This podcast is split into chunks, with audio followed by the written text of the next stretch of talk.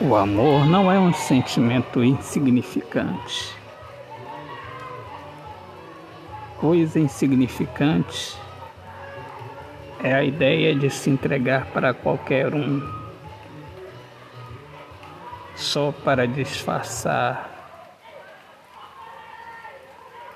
a falta de saber amar.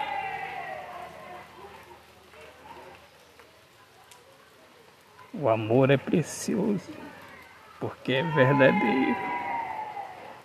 Autor, poeta Alexandre Soares de Lima, Deus abençoe a todos. Viva o amor, viva a poesia.